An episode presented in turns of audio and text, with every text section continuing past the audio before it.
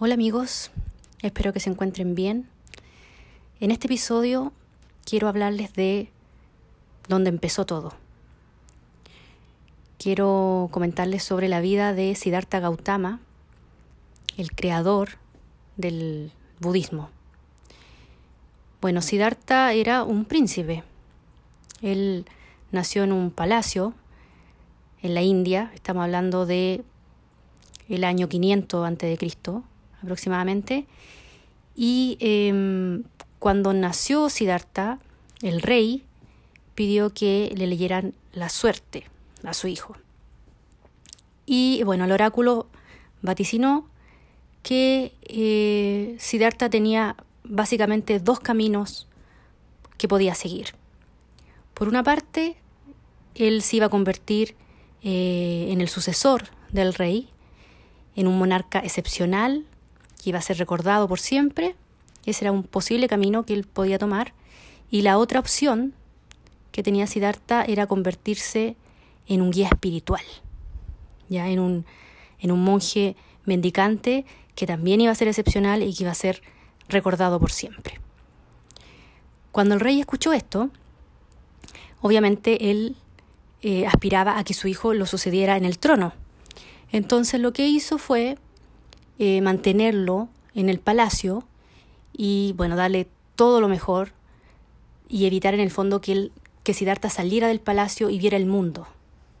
Ya, la, idea de, de, su padre, el rey, era como que estuviera en una burbuja y, solamente darle enseñanzas para que él lo sucediera en el trono y, siguiera eh, su, su linaje, en el fondo. Esa era como su aspiración.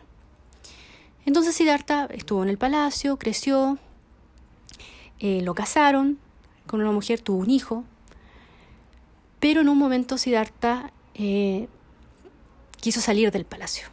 Ya él, a pesar de que tenía todo en el palacio, él sentía que, que necesitaba algo más. Entonces salió del palacio. Cuando salió, lo primero que se encontró fue con, bueno, la realidad del mundo, claramente. Él vio eh, a un anciano, después vio un enfermo y después vio un cadáver. Y en ese momento Siddhartha, al darse cuenta que el mundo tenía muchas más cosas de las que él conocía hasta ese momento, él sintió como esa necesidad de salir y buscar la verdad. Y desde ese momento él dejó el palacio, dejó a su esposa, dejó a su hijo que tenía poco de nacido, y decidió irse a caminar por el mundo.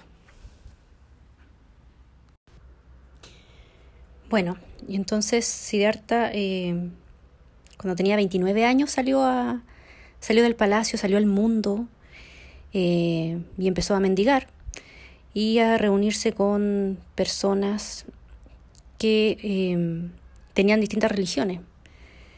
Y él empezó como a, a, practicar esas religiones, pero cuestionando mucho los resultados. Y esa es una de las cosas que, que son interesantes de Siddhartha, que él no aceptó las verdades que le presentaban, sino que él trató de experimentarlas y ver si en el fondo eh, le entregaban lo que estaba buscando, que eran respuestas. Entonces él eh, se cuestionó y experimentó. Él más que una persona religiosa fue un, un científico.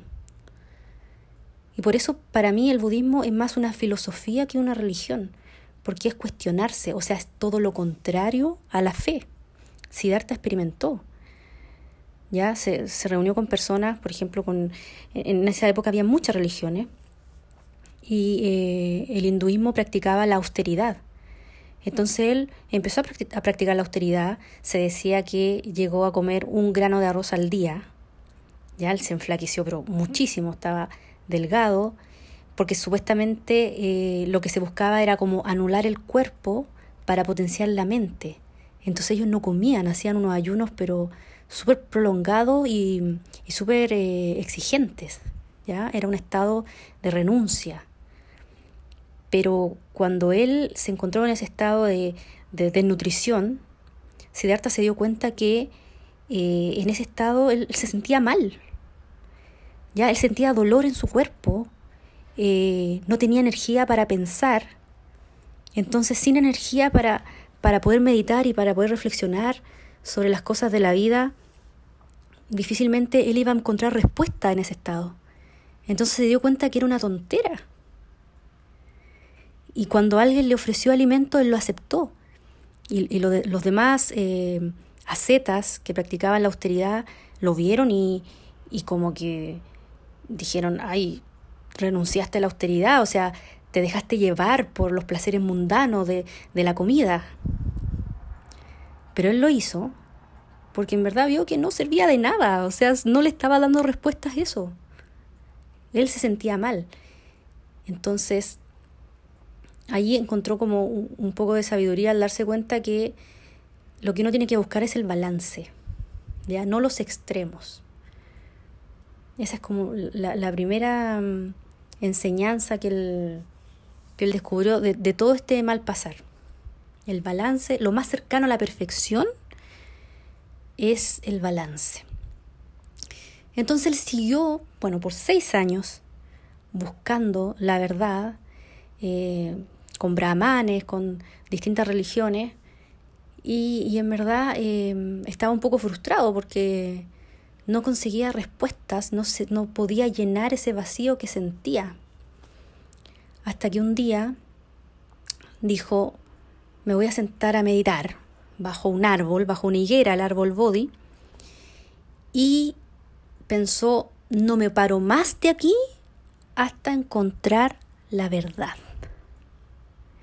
Y así estuvo sentado meditando, se dice que por siete semanas, hasta que en un momento le cayó la teja, como decimos en Chile, y pudo ver la Matrix, pudo entender la verdad y en ese momento Siddhartha Gautama dejó de existir y nació de su interior el Buda.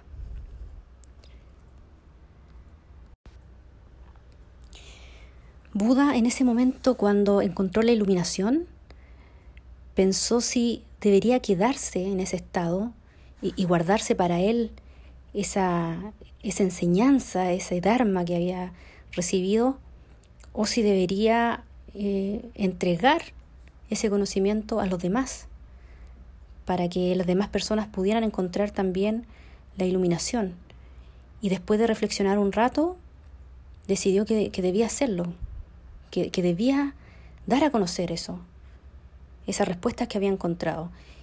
Y se levantó y fue donde los ascetas, esas mismas personas que, que lo criticaban antes por no haber seguido el, camino de, austeridad religioso, y él, ya como un Buda, como un ser iluminado, les contó eh, sobre la enseñanza y les explicó las cuatro nobles verdades. Entonces en el siguiente capítulo vamos a ver de qué se tratan estas cuatro nobles verdades y vamos a tratar de eh, ver cómo se aplican para que todos podamos alcanzar la iluminación como quería Buda. Eso es chicos por ahora. Hasta la próxima.